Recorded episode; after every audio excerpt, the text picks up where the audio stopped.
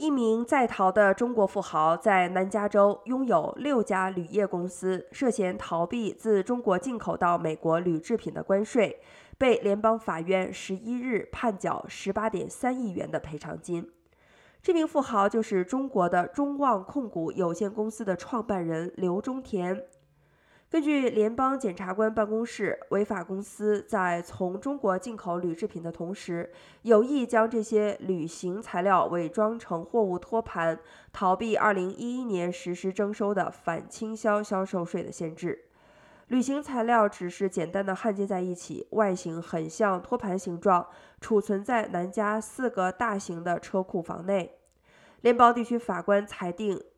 与其相关的五家实体公司需向联邦海关与边境保护局缴纳巨额的赔偿。